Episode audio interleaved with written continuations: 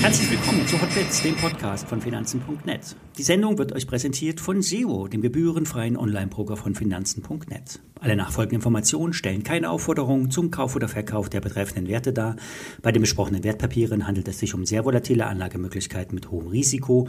Dies ist keine Anlageberatung und er handelt auf eigenes Risiko. Ein Trend ist so lange intakt, bis er gebrochen ist. Und so ist es auch diesmal. Nach dem langen US-Wochenende haben sich die US-Märkte entschieden. Es geht abwärts. Angeführt vom Dow Jones. Der Dow hat gestern sein Dreieck nach unten verlassen. Eigentlich war die Wahrscheinlichkeit höher, dass ein gleichmäßiges Dreieck nach oben ausbricht. Nun aber wurde es sich an der südlichen Route orientiert. Die Strecke kann nun steil abwärts gehen oder mit einem kleinen Erholungsmove noch etwas nach oben gehen. Profis nutzen Erholungen, um Short-Einstiege zu finden. Auf Sicht der Weekly Expected Moves sind wir eigentlich schon am unteren Ende angekommen. In 68% der Fälle bleibt der Markt in der Spanne der Expected Moves. Fallen wir aber weiter abwärts, kann ein sogenannter Gamma-Squeeze einsetzen und kann sogar zu einer Beschleunigung führen. Das würde zu Eindeckungsgeschäften der Optionsteilnehmer führen und weiter stark fallende Kurse.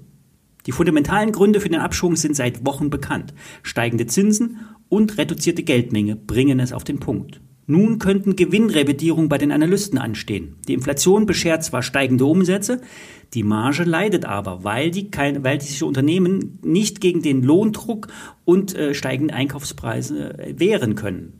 Für die Börse wird es immer gefährlicher, wenn zudem dann noch die Privatanleger merken, dass die Kurse nicht weiter steigen. Alle die, die in diesem Jahr Gewinne haben, werden dann bei weiterfallenden Märkten die restlichen Gewinne mitnehmen. Im DAX war davon bisher nichts zu sehen, weil vor allen Dingen ausländische Investoren im großen Stil nach Europa umgeschiftet haben.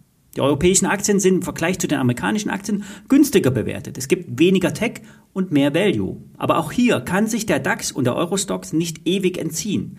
Heute werden die Marken im DAX getestet. Bei 15.250 lag der feste Vierfachboden, der nun möglicherweise bricht. 14.800 sollte das nächste Ziel sein. Ich hatte schon mehrfach einen Discount-Put vorgestellt. Das Papier hat für die nächsten fünf Monate eine Seitwärtsrendite von 50 Prozent, wenn der DAX am 21. Juli unter 16.000 Punkten notiert. Die Wahrscheinlichkeit ist nun gestiegen. Das Papier mit der schönen WKN Pauladora 1, Pauladora 1 kostet 6,72 Euro und wird zu 10 Euro am Laufzeitende zurückgezahlt.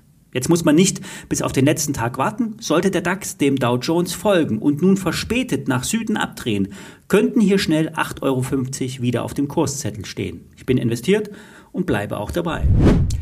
Ein weiteres Produkt, was schon länger hier besprochen wird, ist der Tesla Put. Das Papier mit der WKN Paula Emil 3, Julius Julius 3, ist auch ein Spätzünder. Denn die Tesla wurde immer wieder nach oben geprügelt. Treiber waren hier die extremen Optionsvolumina. Tesla ist die Aktie, die sich schon noch am besten gehalten hat, auch wenn es gestern mit einer roten Kerze bis zum Schlusskurs nach unten ging. Heute scheint sich die Entwicklung fortzusetzen. Kurse unter 200 Dollar sind derzeit bestätigt. Fallen wir weiter, wird ab 100, unter 190 Dollar der Trendbruch erst bestätigt. Der Anstieg von zuletzt 100 Dollar auf etwas über 200 Dollar kann zu 50 Prozent auskonsolidiert werden. Ein Abfall auf 150 Dollar kann immer noch in einem bullischen Kontext gesehen werden. Wenn man jetzt ganz genau die Fibonacci-Fächer ansetzt, kann die Mindestkonsolidierung bis auf 174 Dollar äh, führen. Ein, Abfall, ein 50% Abfall würde bis auf 159 Dollar führen, aber auch 145 Dollar sind nicht ausgeschlossen. Bewertungstechnisch schlagen die fundamentalen Analysten eh die Hände über den Kopf zusammen. Tesla kostet so viel wie die führenden Autokonzerne in Europa zusammen. Aber sollte Tesla es schaffen, den Wachstumstrend zu halten und die Konkurrenz mit aggressiven Preisen vor sich herzutreiben, lässt sich auch eine höhere Bewertung rechtfertigen. Das wäre aber auch bei 150 Dollar immer noch gegeben. Ich bleibe bei meinem Short dabei. Etwas nervöser bin ich schon eher bei dem Nvidia Short. Die Aktie hat gestern ein tieferes Tief gemacht, ganz oben an der Fahnenstange. Charttechnisch ist Platz bis 190 Dollar. Doch heute nachbörsig wird Nvidia Zahlen veröffentlichen. Die Aussichten könnten positiv formuliert werden. Die Nachfrage könnte ungebrochen hoch sein und beim Thema ChatGPT könnte Öl ins Feuer gegossen werden. Es ist immer heiß, einen Schein vor den Zahlen zu halten. Am Ende muss es aber immer jeder selbst entscheiden, ob er den hält oder verkauft. Grundsätzlich sind Hebelinvestments immer extrem gefährlich und Teufelszeug, wenn man zu gierig wird und damit das Risiko zu hoch wählt. Max, ein treuer Hotbeds-Hörer, fragte heute, wie lange man eigentlich solche Scheine halten soll. Nur Intraday oder für länger? Das hängt davon ab, was man will. Ein Swing Trade kann man mehrere Tage oder Wochen laufen lassen. Dazu darf der Schein nicht zu hoch gehebelt sein. Alles unter 5 ist möglich. Läuft es allerdings gegen einen, kann der Hebel sich auch schnell von 5 auf 15 hochschrauben und schnell wird aus einem kleinen Trade eine große Risikoposition. Wer ruhig schlafen will, sollte eigentlich nur Aktien handeln. Allerdings funktioniert das eben nur in steigenden Märkten. Nur ausgesuchte Nebenwerte können sich dem Trend entziehen und steigen, wenn alles fällt.